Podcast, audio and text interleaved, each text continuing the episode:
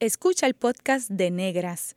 Este programa se emite los viernes a las 3 de la tarde por Radio Universidad de Puerto Rico en el 89.7 FM San Juan y el 88.3 FM Mayagüez. Todo un mundo de música e información.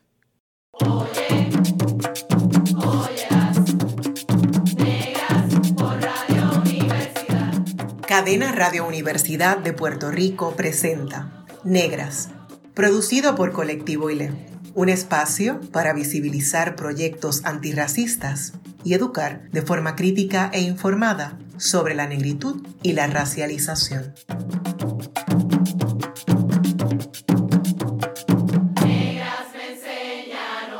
Saludos a toda la radioaudiencia que nos escucha a través de Cadenas Radio Universidad de Puerto Rico. En esta edición de Negras les saludan Bárbara Abadía Resach y Tanisha Enid Rivera Millán para hablar sobre la campaña de 16 días contra la violencia de género del Colegio de Profesionales del Trabajo Social de Puerto Rico y la importancia en el registro de casos de violencia de género nos acompañan Esther Lavarreto, Jennifer Montalvo, Stephanie Vega y Carmen Castello. Bienvenidas a Negras. Saludos, muchas gracias por invitarme. Saludos, gracias. Saludos, un placer. Estela Barreto Cortés es catedrática de la Escuela Graduada de Trabajo Social Beatriz Lasalle de la Universidad de Puerto Rico recinto de Río Piedras, y segunda vicepresidenta del Colegio de Profesionales del Trabajo Social de Puerto Rico. Además, fue integrante activa del colectivo ILE y forma parte de la comunidad asesora. Jennifer Montalvo es trabajadora social feminista y reduccionista de daño. Ha trabajado de manera formal e informar con personas con consumo problemático de sustancias y brindado cursos universitarios sobre este tema. Es miembro de la Comisión de, Acción Social y Derechos Humanos del Colegio de Profesionales del Trabajo Social. Stephanie M. Vega Flores nació en Sabana Grande y estudió Trabajo Social en la Universidad de Sagrado Corazón. Es estudiante de maestría en Salud Pública en el recinto de Ciencias Médicas de la Universidad de Puerto Rico. Es asistente y mentora de investigación en un centro de vinculación comunitaria. Colabora en la Comisión de Derechos Humanos del Colegio de Profesionales del Trabajo Social, Mesa Social Laboratorio de Acción Cívica de Violencia, de Géneros de Mentes Puertorriqueñas en Acción, Las Mingas y entre otros proyectos. Carmen Castello Ortiz es una mujer de 66 años y trabajadora social retirada en el libre ejercicio, ejercicio de su profesión realizando trabajo social de manera voluntaria. Tiene un grado asociado en Bienestar Social de la Universidad Metropolitana Ana G. Méndez y un bachillerato en Trabajo Social de la Universidad Interamericana de Puerto Rico. Muchas gracias a todos por estar aquí. Claro que sí, gracias nuevamente por acompañarnos en Negras. ¿Cómo llegan al trabajo social? En mi caso, yo llegué al trabajo social por la vía del doctorado en política social. Eh, ahí es cuando precisamente conozco de los trabajos de ley, conozco a María Renal, Raúl Quiñones, nos conocemos en Massachusetts. Eh, y eh, formo parte, ¿verdad? De, por una parte estoy haciendo el doctorado en política social y por otra también estaba trabajando con organizaciones de base en programas de prevención de uso de drogas y, alcohol. Y luego cuando regreso a Puerto Rico, ingreso a la Escuela Graduada de Trabajo Social eh, y previamente había estado trabajando con prevención de maltrato a la niñez en Puerto Rico y en Massachusetts también con eh, programas de jóvenes y eh, un albergue para mujeres sobrevivientes de violencia doméstica. En mi caso, esa pregunta es como cuando hacen la pregunta el primer día de clase y uno como que, wow, espérate, ¿qué, qué, digo? ¿Qué contesto? Pero yo sí identifico que logré hacer esa vinculación con otras trabajadoras sociales en unos espacios que estaba, por ejemplo, en el Caño Martín Peña tienen lo que es el programa de alfabetización. Y ahí yo estuve colaborando aproximadamente un año y pude como que poder entender y poder desmitificar de alguna manera lo que se había construido eh, en estos discursos normativos y hegemónicos de las comunidades dominicanas, este, de los sectores marginados y empobrecidos, y poder entender las dinámicas de opresiones estructurales, poder hacer vinculaciones específicamente con las comunidades, ver el trabajo que estaban haciendo las trabajadoras sociales en esos espacios, pues sí como que pude hacer ver la vinculación con el programa de, trabajo social de la UPI. Y también porque a través de mi, bachillerato y antes de empezar la maestría en trabajo social, eh, ya yo estaba trabajando de manera voluntaria eh, en espacios comunitarios con personas con consumo problemático de sustancias. Eh, por ejemplo, con iniciativa comunitaria, entre otros sectores. Así que también por ahí era un tema que me gustaba, así que fueron como dinámicas y experiencias que me llevaron al trabajo social.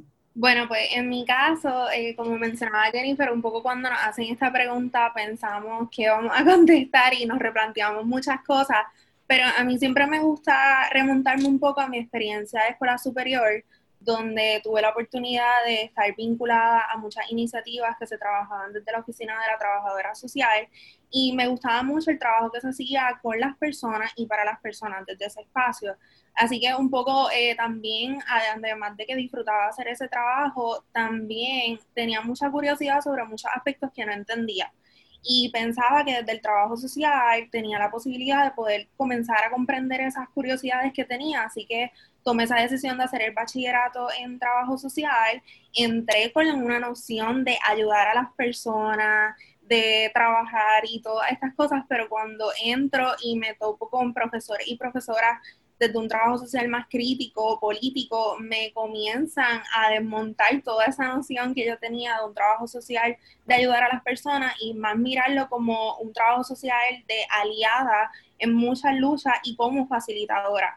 Así que en ese sentido, pues llego al trabajo social de esa manera y, y pues he tenido la oportunidad también de de seguir colaborando, aunque ahora pues en mi caso estoy haciendo la maestría en educación en salud pública, como quiera, trato de seguir siempre vinculada a espacios del trabajo social, igual tratar de vincular ambas, ambas profesiones, por decirlo así.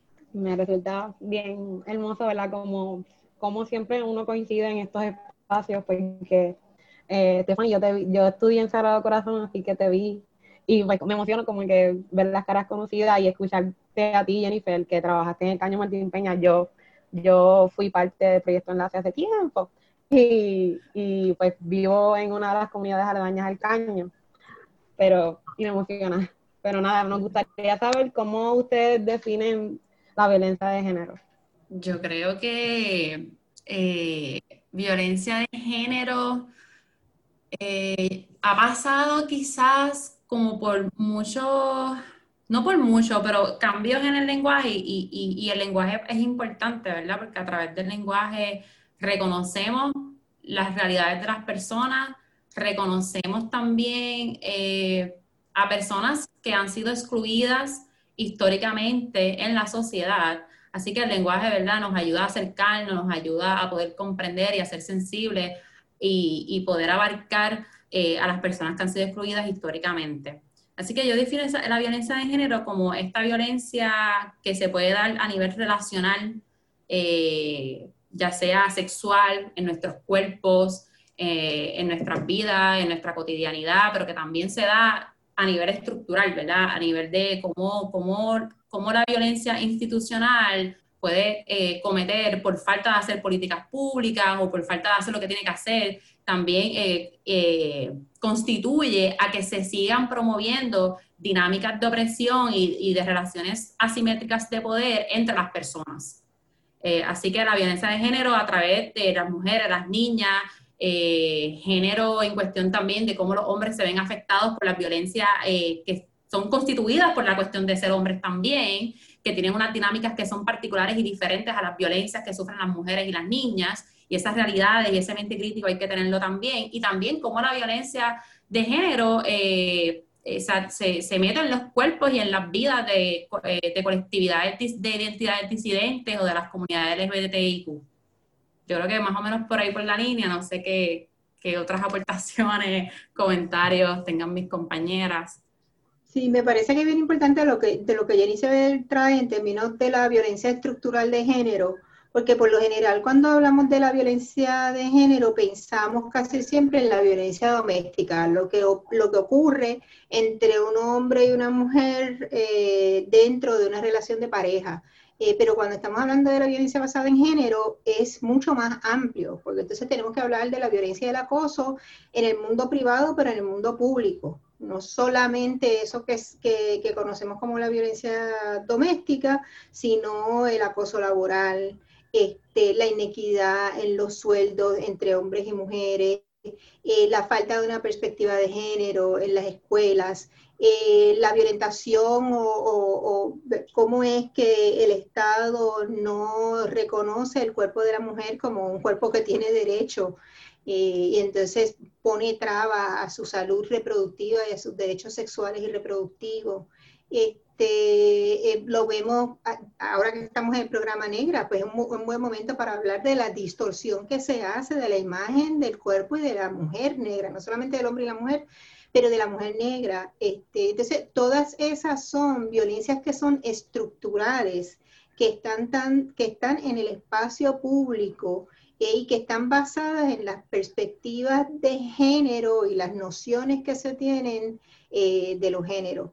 Este, y entonces, eh, es, esa ha sido algo que hemos querido puntualizar a través de la campaña, que, que, tenemos que hablar de la violencia de género mucho, mucho más allá de solamente eh, lo que es la violencia doméstica. Sí, a mí me gustaría añadir que algo que ya han traído mis compañeras es puntualizar en esa eh, diferenciarla cuando hablamos obviamente de la violencia de género, tratar de puntualizar en dos aspectos para diferenciarla de otras formas de violencia, porque ese eh, aspecto que trae Estela en cuanto a cómo la violencia de género está fundamentada en un aspecto estructural, es importantísimo destacarlo para poder eh, diferenciar ¿verdad? eso de esa otra violencia, porque muchas veces yo he escuchado que tratan de decir es que es un asunto de conflicto interpersonal pero es que no es algo que va atado a lo privado, es un aspecto público que está precisamente eh, fundamentado en esa desigualdad que hay entre hombres y mujeres, pero también entre otros cuerpos, eh, ¿verdad?, de, sexos diversos. Y en ese sentido, algo que sale de, ese carácter privado a lo público y que, por otra, y que por otra parte también hay otro aspecto de que se manifiesta en un continuo, o sea, algo que, que va desde niñas, desde adolescentes, desde mujeres adultas y que vemos que vivimos esto por esa condición de desigualdad en acceso a recursos, a derechos, a espacios y que nos atraviesa, ¿verdad? En todos los espacios, tanto en las calles, en nuestras casas, en nuestras comunidades y algo que, pues, que va constante. Sí, no, definitivamente agradezco esas respuestas tan maravillosas, ¿verdad? Porque nutren las ideas, ¿verdad? Y, y sobre todo educan a mucha gente que tiene esa confusión, ¿verdad? Porque también para el Estado es importante que no sepamos estas definiciones, que no se apunte la responsabilidad donde corresponde, ¿verdad? Así que me, pareció excelente eh, hacer esa diferenciación en lo que es la violencia doméstica versus lo que es la violencia de género de forma estructural más amplia, como bien todas comentaron, que se da en todos los espacios, ¿no? Este, privados y, y públicos también. ¿Cómo se atiende la violencia de género entonces desde el trabajo social particularmente? El trabajo social en, general, primero, una de las cosas que tenemos que tener es poder trabajar desde teorías feministas y desde perspectivas de género que nos den una comprensión amplia de cuál es la situación de violencia, de, o sea, cómo, cómo se da y cómo se manifiesta eh, la violencia, no solamente porque intervenimos en, en el trabajo social puede intervenir en todas las facetas, desde lo que ocurre en términos de la persona, de las parejas, de la violencia que puede ser intrafamiliar, pero también hay un gran interés y un gran activismo por el trabajo que se hace a nivel institucional y estructural. Este, y a través de los años, trabajadoras sociales y el Colegio de Trabajo Social han sido participantes y militantes en distintos esfuerzos de política pública, desde que se hizo la, la 75 la, eh, y el movimiento de, de mujeres este, hasta en estos momentos donde estamos reclamando que se declare un estado de emergencia nacional. Así que en, trabajo social hay una, eh, fuerte componente eh, de, de, trabajo crítico, de perspectivas críticas para abordar la situación y para trabajarla en todos sus diferentes niveles.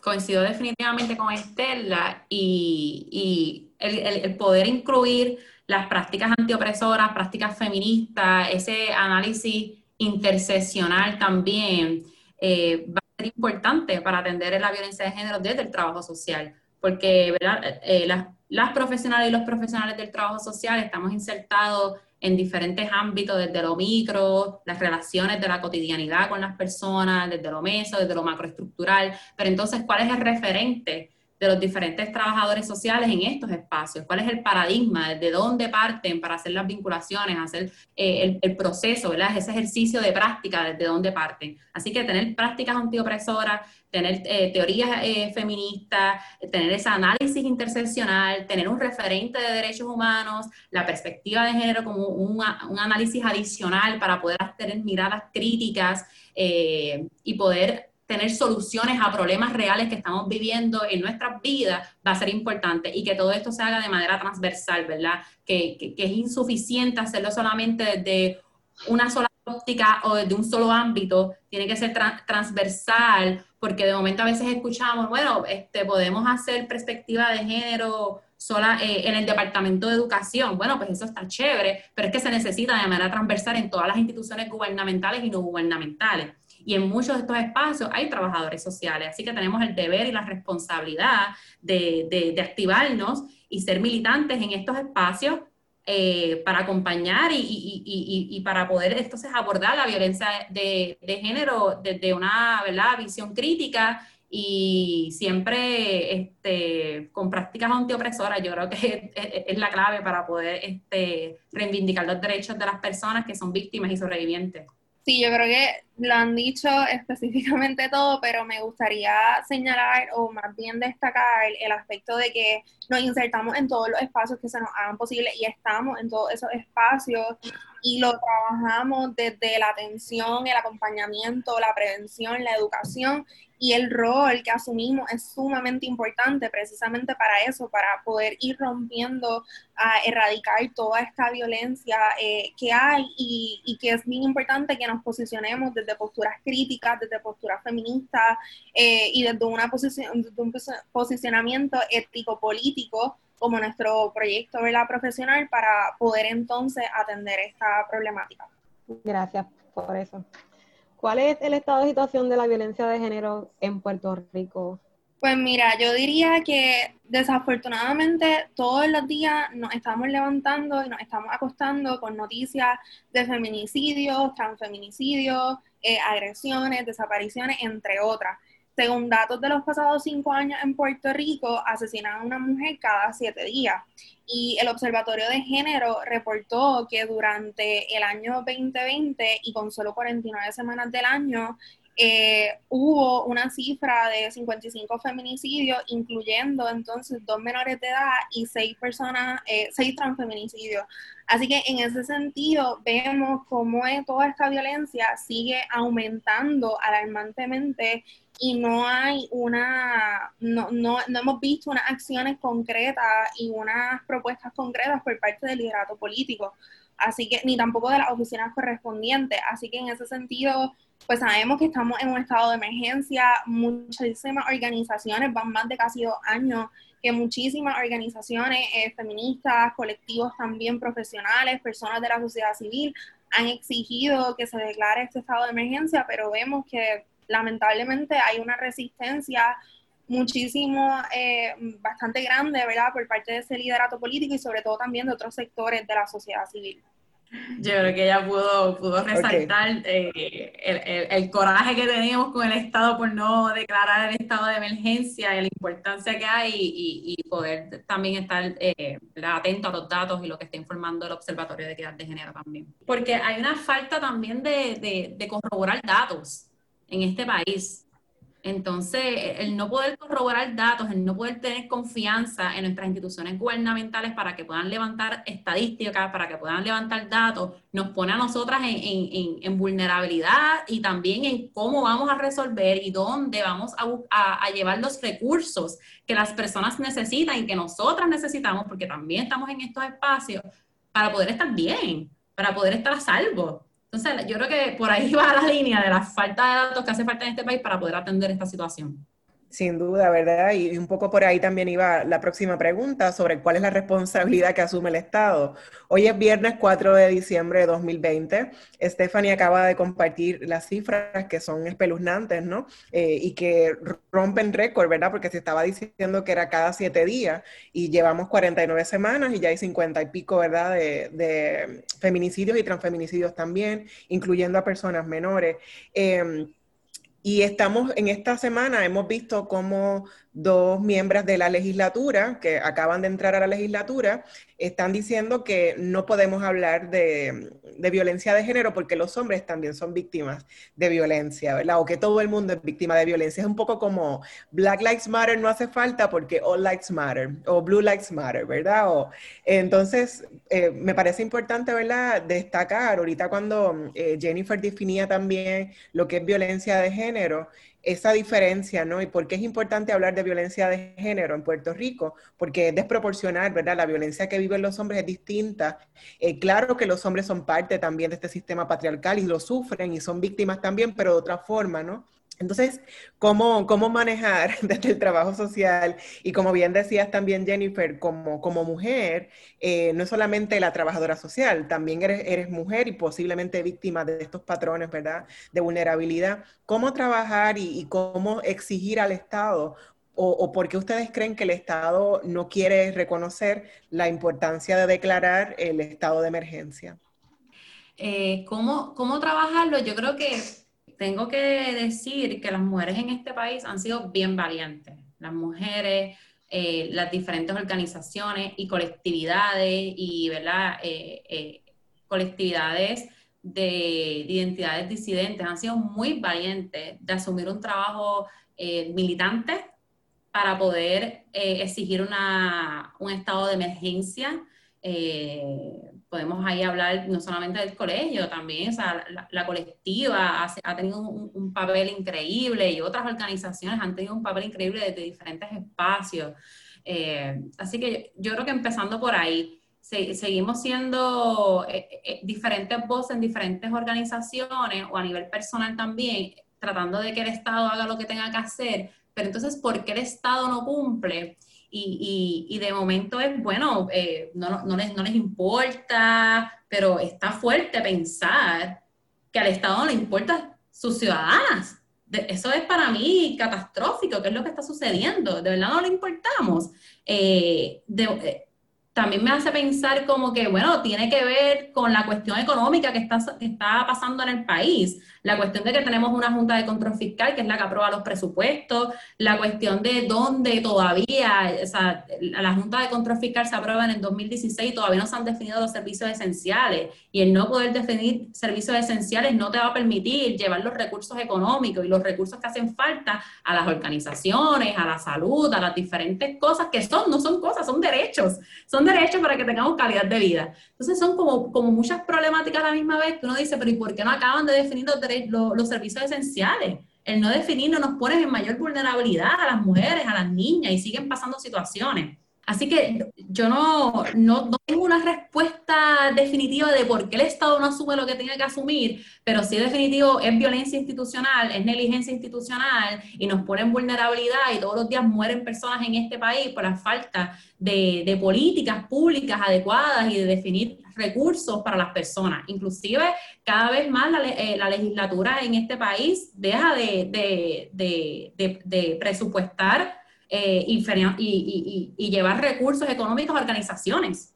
Cada vez son más los recursos que se limitan a diferentes organizaciones que trabajan con sobrevivientes de violencia de género, que trabajan con elementos de, ¿verdad? de salud y de derechos humanos, y eso pone en mayor vulnerabilidad porque el Estado históricamente, históricamente por unos elementos neoliberales y capitalistas, cada vez se, se, aleja más de las cuestiones de los servicios sociales y se lo deja a las organizaciones comunitarias. Y a la misma vez que se lo deja a las organizaciones comunitarias, tenemos eh, eh, el colmo que ni tan siquiera definen servicios esenciales, ni tan siquiera llevan los recursos económicos donde se está haciendo el trabajo para que las personas podamos por lo menos eh, tener un respiro en, nuestra, ¿verdad? En, nuestra, en, en nuestro diario vivir. Yo quiero añadir a eso que es que dos, comentarios que quiero hacer porque sé que en este segmento queda poco tiempo. Eh, uno es que me parece que sí se necesita una conversación seria sobre género con aquellos que están tratando de hacer esta comparación, porque hay un performance de género que, que hacen los hombres que le está costando la vida a un sector de los hombres. Y entonces ahí donde la interseccionalidad juega un papel importante, pues estamos hablando de hombres pobres, de hombres este, marrones y negros, ¿verdad? De, en comunidades empobrecidas. Eh, y entonces sí, ciertamente es alarmante y a nadie le importa porque esos son hombres que tienen que morir porque supuestamente ellos se lo buscaron.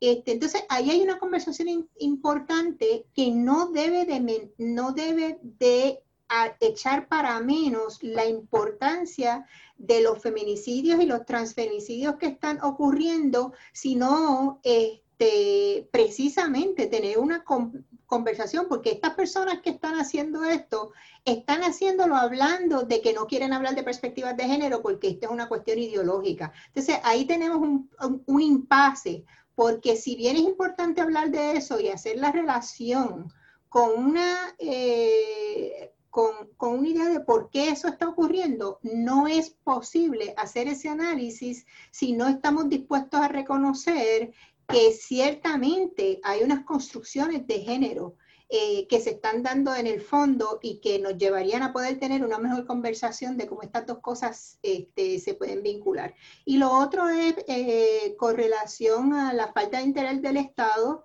eh, me parece que aquí hay que hablar de lo que es el, capitalismo del despojo, el capitalismo gore. El capitalismo realmente se está quedando con, con, todo y muchas veces cuando hablamos del neoliberalismo, del capitalismo, no lo vemos porque necesitaríamos muchísimo más espacio para poder explicar por qué eso está ocurriendo. Pero es que los estados se han venido desmantelando porque el capitalismo ha querido seguir acumulando. Entonces, si aquí hay que pagarle a los bonistas, y nos imponen pagarle a los bonistas, lo que está detrás es un interés de un mercado que es despojante, que es genocida, que es este, feminicida, o sea, que hay, hay, un Estado que no le interesa realmente la vida de las personas porque es un Estado que ha, perdón, un Estado, no, un capital, un mercado que hace dinero basado precisamente en la muerte en la, falta de comida, en, cómo te voy a controlar la vacuna y los tratamientos que vienen por ahí, en, en quién va a poder tener derecho a la salud cuando la salud es privatizada,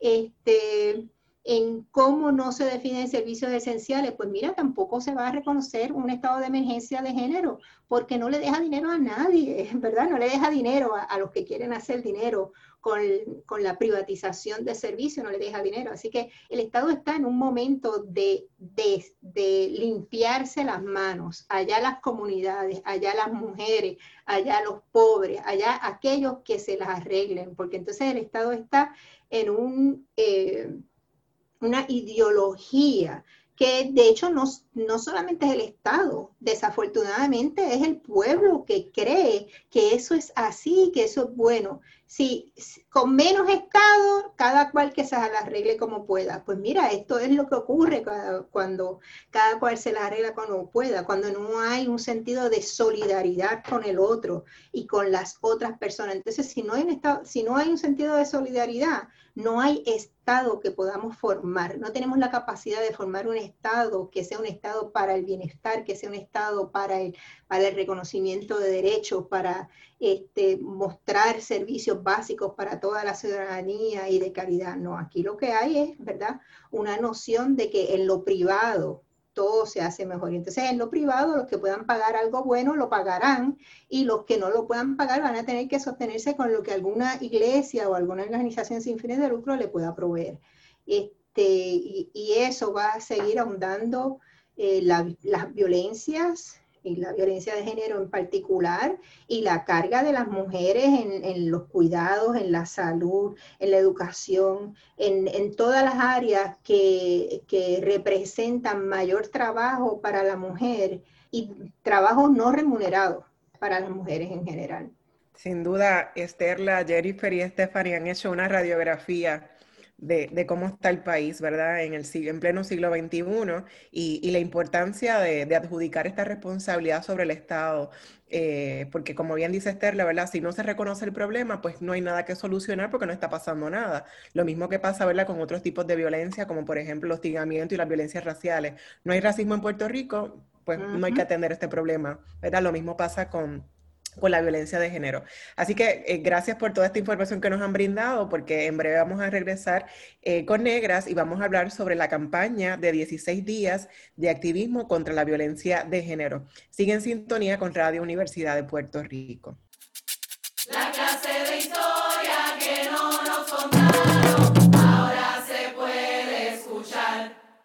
Está escuchando el podcast de Negras. Este programa se emite los viernes a las 3 de la tarde por Radio Universidad de Puerto Rico en el 89.7 FM San Juan y el 88.3 FM Mayagüez.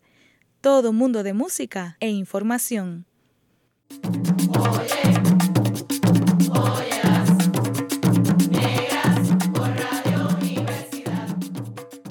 Muy buenas tardes, usted está escuchando Negras, inspiradas en la grandeza de nuestras ancestras. Les hablan Bárbara Abadía Resach y Canisha Rivera Millán. Hoy hablamos con Estela Barreto, Jennifer Montalvo, Stephanie Vega Flores y Carmen Castello Ortiz sobre la campaña de 16 días contra la violencia de género del Colegio de Profesionales de Trabajo Social y la importancia en el registro de casos de violencia de género que ocurren en Puerto Rico. Uno de los temas más importantes, ¿verdad?, que hemos estado hablando eh, ha sido la situación que vive Puerto Rico sobre la violencia de género. Y se ha, creado una campaña que lleva varios años y nos gustaría que nos contaran cómo surge la campaña de los 16 días de activismo contra la violencia de género. ¿Por qué 16 días y cuál es el objetivo principal de esta iniciativa?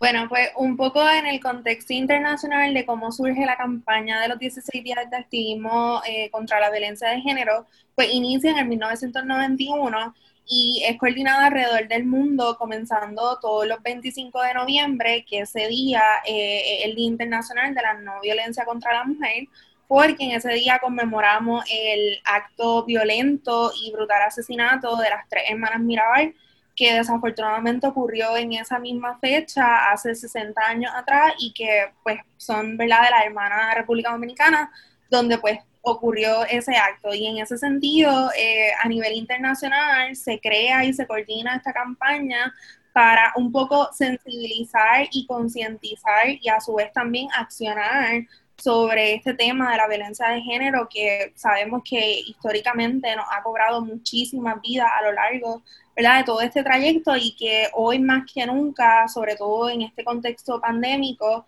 ha sido bien necesario poder eh, trabajar sobre eso la campaña en sí, pues, eh, tiene unos temas, ¿verdad? Se escoge como un tema base para poder trabajarlo sobre ella, otros temas. Así que, dada la inseguridad y la falta de protección en relación con el trabajo, la campaña por los últimos tres años se ha enfocado en la eliminación de la violencia y el acoso por razón de género en el mundo del trabajo.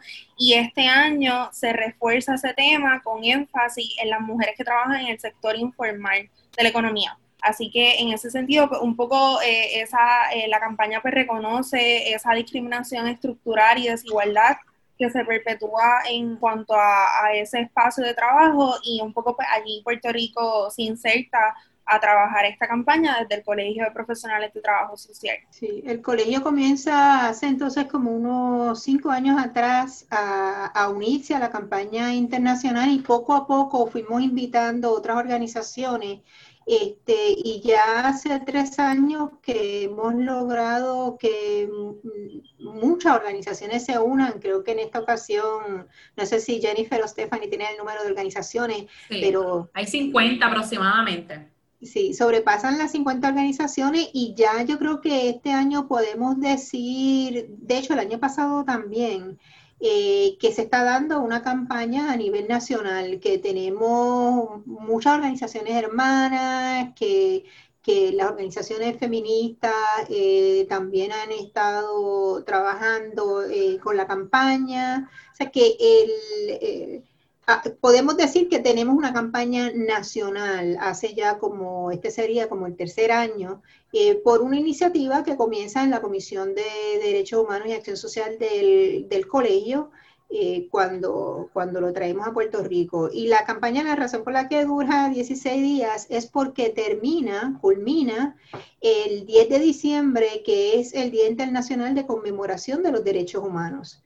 Y entre medio también hay varios días internacionales, como es el Día de Alerta al SIDA, el Día en contra de la, de la trata, el Día de las Personas con Discapacidad, la fecha de conmemoración de la masacre en, Montreal. Así que hay varios días internacionales de conmemoración de derechos humanos a nivel internacional o de campañas de, de derechos a nivel internacional que ocurren en ese periodo de los 16 días. Y otro señalamiento importante es que la campaña se llama campaña de 16 días de activismo contra la violencia de género y es algo que se ha estado tratando también de, este, eh, de puntualizar, que em, por muchos años la campaña ha sido mucho trabajo de concienciación, pero hemos querido, o a nivel internacional se ha querido de que se, se mueva hacia mayor activismo y ese activismo debería de poder dar resultados a nivel de legislación. Eh, en, en, este caso, a, a, nivel internacional han estado moviéndose a que se reconozca la resolución 190, que es una resolución para la protección ante el acoso laboral. Eso ciertamente, pues Puerto Rico no tiene manera por no ser una república o no ser un Estado nacional o reconocido como tal, pues no tenemos eh, capacidad de, de, hacernos firmantes de resoluciones como esa.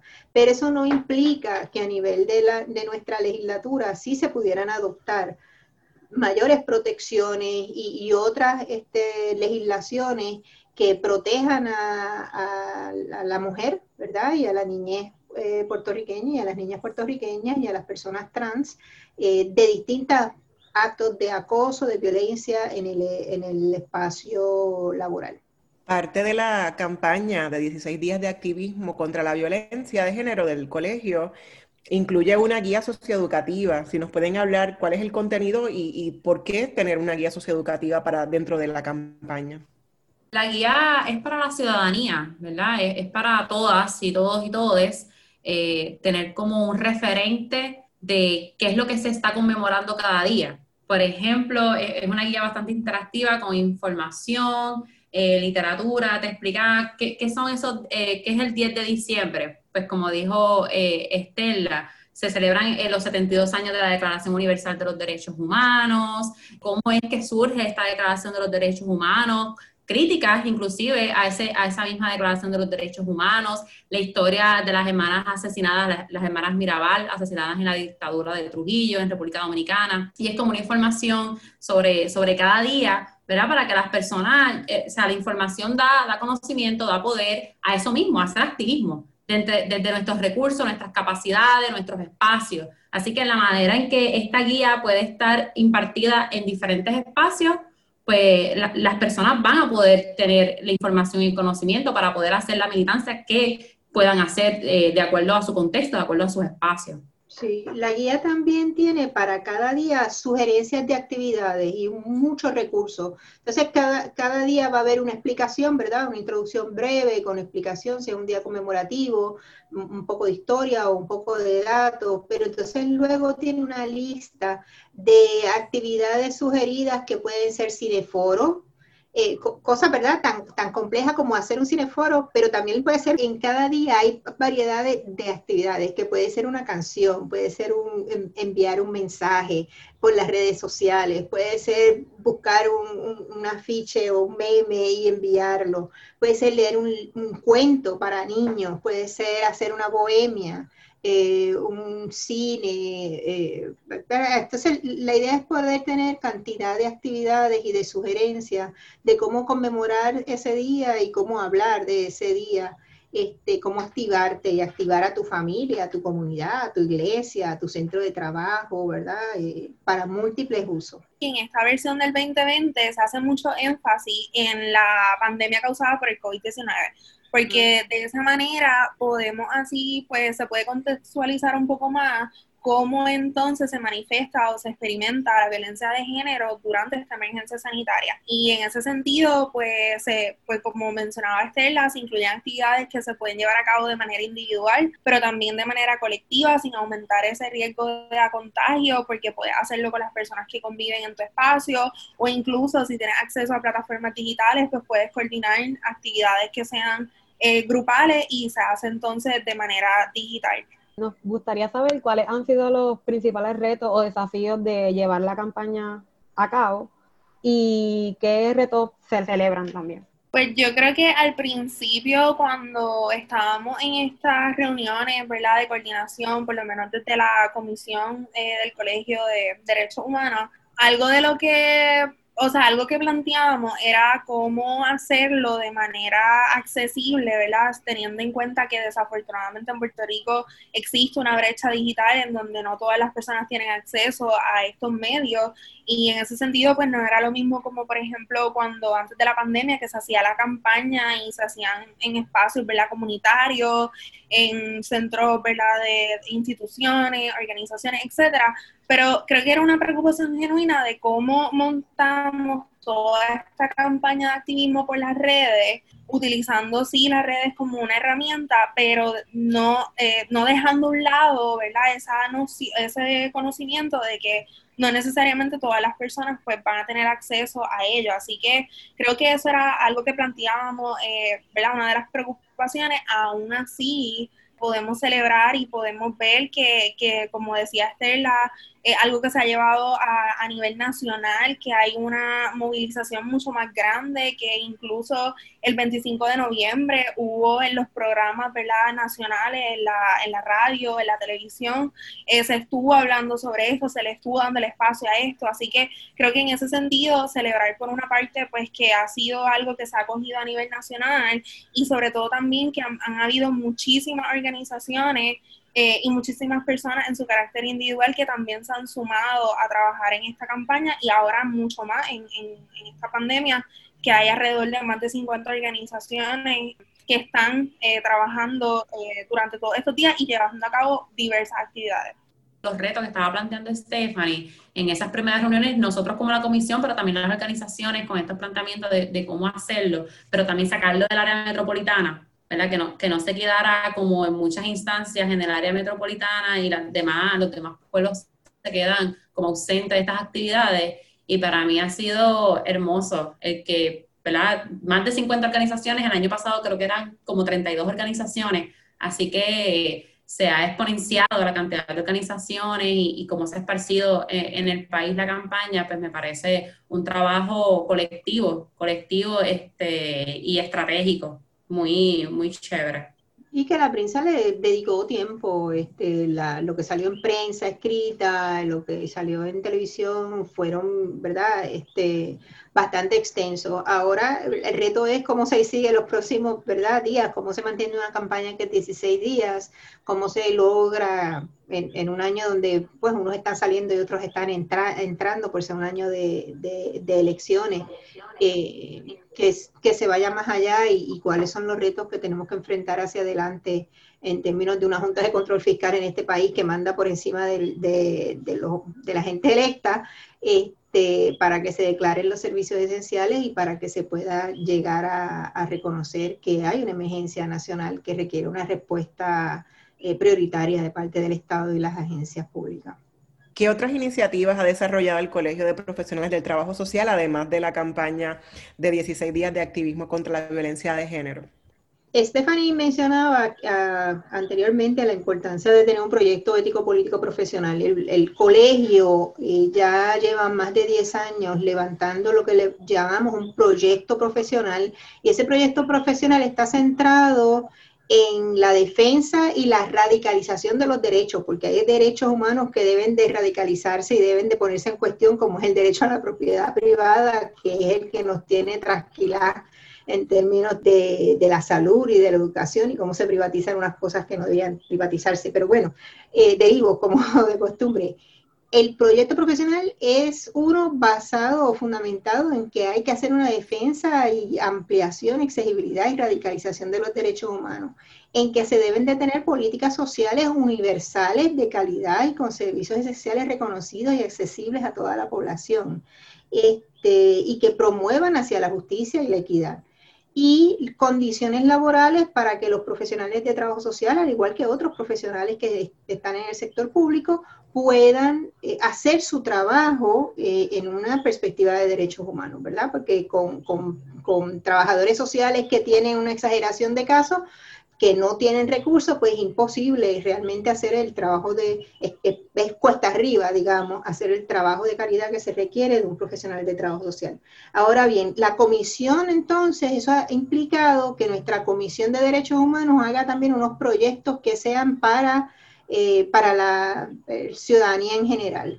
Y solamente voy a mencionar dos de ellos. Uno de ellos es que nos hemos unido a lo que se llama Trayecto Dignidad, que ha sido una iniciativa del colectivo Somos Dignos, donde participan otras sin número de organizaciones y Trayecto Dignidad es una iniciativa en la cual se hace investigación y acción participativa buscando eh, el conocimiento que tiene la ciudadanía sobre derechos humanos ya estamos en, se han hecho en cinco ocasiones, el año que viene nos toca nuevamente hacer Trayecto Dignidad, eh, y entonces indagamos sobre los derechos humanos y presentamos propuestas de, eh, legislativas para derecho, ¿verdad? Para lo que es el conocimiento y la accesibilidad de los derechos humanos. Y lo otro que hacemos también, que, que es a nivel eh, de ciudadanía en general, es el Día Internacional del Derecho al Juego porque nuestra niñez debe de reconocérsele que tienen derecho al juego. El juego es el espacio de sociabilidad, de, ideales de cooperativismo, de colaboración, de trabajo en equipo, ¿verdad? De, de, otro tipo de noción de cómo crear ciudadanía y cómo crear relaciones solidarias, que es diferente al, ¿verdad? al juego competitivo. Entonces, hemos, hemos eh, llevamos ya también unos cuantos años tratando de que se eh, celebre y se reconozca el derecho de la niñez al juego. Y lo otro que tiene la comisión, que también se puede conseguir a través de la página de internet, son las guías socioeducativas en derechos. Nosotros tenemos otras guías que son en eh, perspectiva de género, en el tema de diversidad, el tema del derecho a la salud, el tema de los derechos de la comunidad con diversidad funcional. Entonces, todas estas guías siguen esta misma noción de eh, aportación en términos de discusión de la temática, de discusión del derecho que está este, siendo exigido, de discusión o breve recuento histórico sobre cómo ese derecho se luchó, porque los derechos no nos caen, ¿verdad?, de una mata, los derechos por lo general se luchan y lo luchan los movimientos sociales, así que un poco se habla de eso, y entonces luego eh, distintos recursos, ya sea para cineforos, para lectura de cuentos, para el uso de la música o las canciones, eh, y, otras estrategias, ¿verdad?, que pueda utilizar profesionales y ciudadanía en general en materia de, eso, de esos derechos. Y eso se consigue también de manera gratuita en la página del colegio. Carmen, usted creó la iniciativa Seguimiento de Casos en 2010, supongo que en ese momento quizás no tenía ese nombre, eh, a través de la plataforma Facebook. ¿Por qué tomó esa iniciativa de forma voluntaria? Para las personas que nos escuchan, ¿qué seguimiento de casos? Eh, cómo logra recolectar los datos y clasificarlos como violencia de género en su observatorio y cómo se documentan las violencias de las que son víctimas las mujeres en Puerto Rico. Eh, también tenemos la circunstancia de que no hay estadísticas que determinen cuáles de estas mujeres son no blancas en Puerto Rico, ¿verdad? Entonces, ¿cómo, ¿qué categorías usted utiliza para esas clasificaciones? Pero en general, ¿qué seguimiento de casos? Eh, bueno, buenas tardes y gracias por la invitación. Este, pues mira, seguimiento de casos, yo, yo lo comencé en el año 2010, eh, trabajando primero con las agresiones sexuales contra niñas, niños y, adolescentes, que eran eh, demasiado, mucho. Este, y comencé dándole, recopilando esa información pero que a la misma vez este, me fui fijando en otras noticias, ¿verdad? eh, esto, todo esto ocurre porque estaba, eh, yo me estaba recién retirando por unas cuestiones de salud y este y tenía que me decía yo tengo que hacer algo porque estaba cuidando también a, a mi primera sobrina nieta que bajé de Aguas Buenas para acá para San Juan otra vez y entonces este pues eso me en lo que la bebé dormía pues yo decía sí yo me siento útil verdad que pues por ahí seguí entonces empecé a hacer lo primero, lo de las agresiones sexuales, a recopilar esa información y publicarla, pero lo hacía en mi página personal, porque estaba empezando también. Después me di cuenta que no mucha gente le agradaba y, y una hermana mía me, me, ayudó, mira, tú puedes hacer esto, hazlo de esta manera. Entonces, la, lo del seguimiento de caso, de ponerle ese nombre, lo hice pensando como trabajadora social ¿verdad? Que cuando nosotros atendemos un caso, este, pues eh, entrevistamos a esa persona, visitamos, etcétera, etcétera, y le vamos dando seguimiento a ese caso. O sea que de ahí es que viene eh, eh, el seguimiento de casos. Entonces, en el 2011 es que realmente yo comienzo a recopilar la información a manera de archivo por año. Eh, en, ya, en, seguimiento de casos este, sobre los, los, asesinatos de mujeres que estaba viendo yo que estaban eh, aumentando. Y este, pues fui recopilando esa información, eh, lo, lo publico en la página, entonces trato de darle seguimiento eh, a través de la prensa. O sea, mi, mi fuente principal son los medios noticiosos. Este, hoy después fui descubriendo, aparte de los periódicos eh, locales, ¿verdad?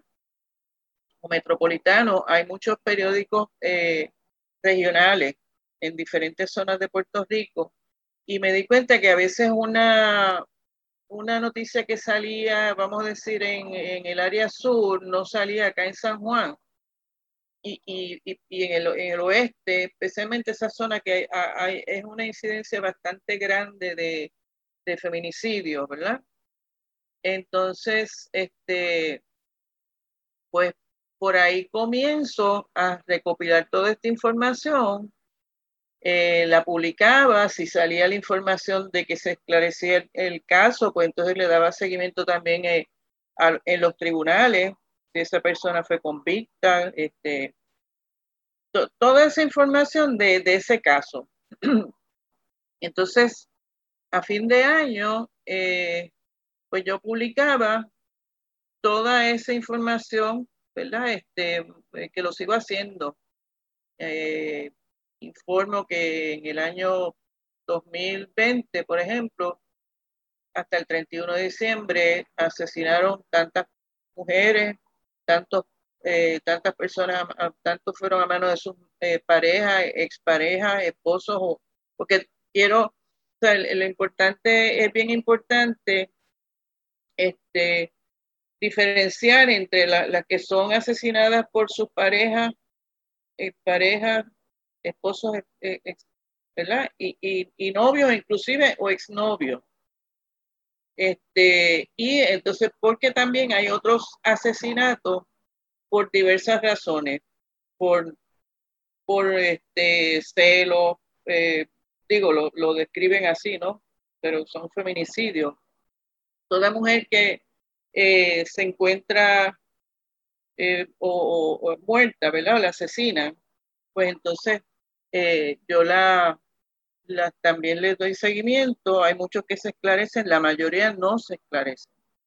Esos son los casos de mujeres que aparecen eh, tiradas en las carreteras, eh, con signos de violencia, ¿verdad? Visible, eh, o tiradas por risco, o sea que se ve que hubo un acto de violencia contra esas mujeres. Pues eso, esos casos yo también los, los tengo en ese archivo, en el 2000 13 entonces eh, comienzo a darle seguimiento también a las mujeres desaparecidas en Puerto Rico, mujeres y adolescentes menores. Eh, de hecho, yo lo hago, mantengo ese informe activo según van apareciendo las, las saco, ¿verdad? El público pues fue localizada, este, pero ahora mismo hay mujeres desaparecidas desde antes del 2013, muchas mujeres. ¿Tiene un número aproximado de cuántas mujeres desaparecidas hay actualmente?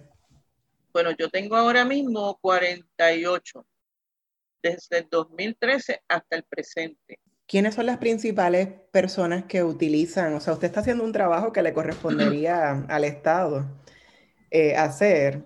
Eh, ¿Cuál es la reacción de, la policía con, con, el trabajo que usted hace, con su iniciativa? Las principales personas que se benefician, digamos que son las familias, ¿verdad? Porque están en espera de que el Estado haga un trabajo que no hace. Entonces, ¿cuáles son sus satisfacciones, principales retos con este trabajo voluntario tan titánico e importante? Dentro del el dolor que causa, porque te tengo que decir que es doloroso, tanto las mujeres que asesinan y las desaparecidas. Este, pero me, me agrada cuando, especialmente hay muchas familiares de mujeres desaparecidas que me escriben y me dicen eh, preocupados porque todavía no ha pasado nada, que van a los cuarteles, preguntan y le dicen todavía no hay nada, si le avisamos, pero que nunca avisan, ¿verdad? Eh, aquí hay una cuestión aparentemente, ¿verdad? De, en un momento se decía que bajaron presupuesto, poco personal, muchos de estos policías investigadores se han jubilado.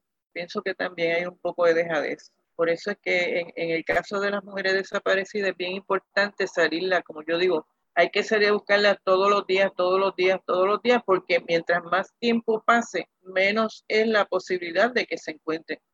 Gracias Esterla, Jennifer, Stephanie y Carmen por habernos acompañado en Negras. Les invito a visitar la página del Colegio de Profesionales del Trabajo Social de Puerto Rico, cptspr.org, para que tengan acceso a la guía socioeducativa de la que habló la doctora Esterla Barreto. También visiten la página de Facebook Seguimiento de Casos de Carmen Castelló. También les invito a visitar nuestra página web colectivo-ile.org o escríbanos a través de colectivoile.com o visite nuestras páginas de Facebook e Instagram. Gracias a Itza Santos y Luis Lugo por su apoyo técnico en esta edición de Negras. No olviden sintonizar Negras el próximo viernes a las 3 de la tarde. Feliz viernes a todos. Cadena Radio Universidad de Puerto Rico y Colectivo ILE presentaron Negras, asumiendo nuestro justo rol como forjadoras de cambio. Acaba de escuchar el podcast de Negras. Le invitamos a que nos sintonice los viernes a las 3 de la tarde por Radio Universidad de Puerto Rico en el 89.7 FM San Juan y el 88.3 FM Mayagüez. Todo un mundo de música e información.